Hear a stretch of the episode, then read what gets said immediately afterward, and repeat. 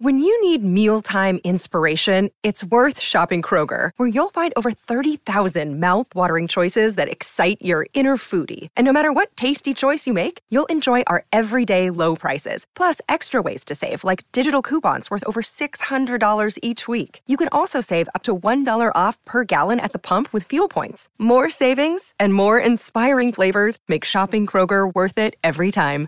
Kroger, fresh for everyone. Fuel restrictions apply. Nuestro insólito universo. 50 años recorriendo nuestro mundo sorprendente.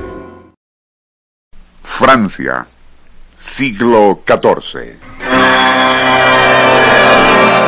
El caballo, o mejor dicho, su pútrido cadáver, vuela por sobre las murallas de una ciudadela sitiada, cayendo en su interior. Allí, según lo esperan los atacantes, provocará pestilencia y epidemias. Shropshire, Inglaterra, año 1991 del siglo XX. Un gran piano de cola vuela por sobre los árboles para caer con sonoro estruendo en la pradera de Acton Round.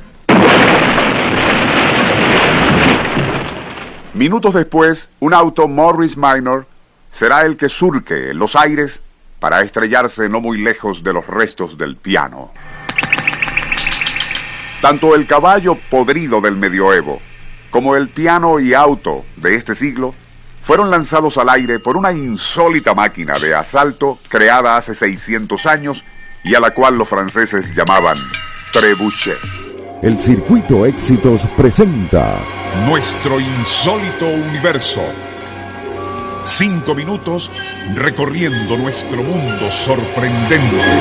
una producción nacional independiente de Rafael Silva, certificado número 3664.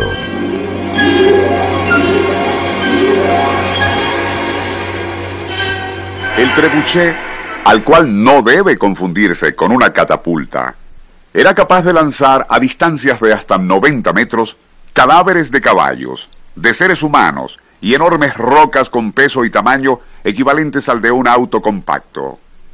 De acuerdo con Hugh Kennedy, el excéntrico millonario, quien construyó una perfecta réplica de esa máquina a un costo de 10.000 libras en su propiedad de Acton Round, el principio de su funcionamiento es sencillo. El corazón del mecanismo es una larga plancha de madera laminada con 35 metros de largo. En uno de sus extremos están adosadas cinco y media toneladas en barras de hierro. La plancha, que actúa como un sube y baja, se apoya sobre un eje metálico que a su vez descansa sobre tres bastidores en forma de A anclados en el piso. Cuando el trebuchet no está en uso, la punta más liviana de esa plancha de madera se dirige hacia arriba y la que contiene pesas de hierro descansa sobre el piso. Para montarla, a fin de que dispare, se requiere que la fuerza de un tractor o caballos en el medioevo lentamente haga descender la punta del madero que se encuentra arriba. Seguidamente, el artillero la fija con un mecate al piso al tiempo que ata a su punta con cables de acero un receptáculo donde colocará al proyectil. Este en la antigüedad podía ser un caballo muerto o una gran roca y un piano o auto en el presente. Todo listo, el artillero cortará el mecate que ata la punta de la tabla al piso.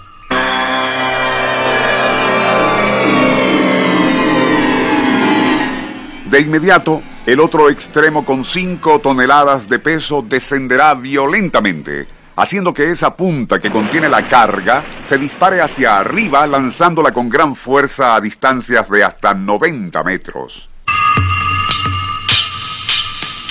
Se sabe que Hernán Cortés ordenó construir un trebuchet durante el sitio de Tenochtitlán.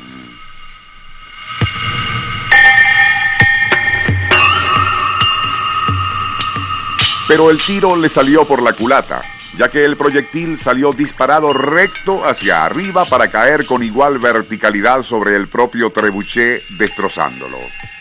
Mucho después, Napoleón III hizo que le armaran otro con fines experimentales, pero funcionó tan erráticamente que lanzaba los proyectiles hacia atrás. Regresando al trebuchet construido por el británico Hugh Kennedy, algunos paracaidistas de su país se le han ofrecido para que les utilice como proyectiles humanos en el arcaico mecanismo. Aseguran que una vez alcanzada la altura máxima, tendrán tiempo de abrir su paracaídas. Y si bien el riesgo es considerable, pues se trata de solo 80 o 90 metros, aterrizarán sin problemas. El Circuito Éxitos presentó Nuestro insólito universo. Cinco minutos recorriendo nuestro mundo sorprendente.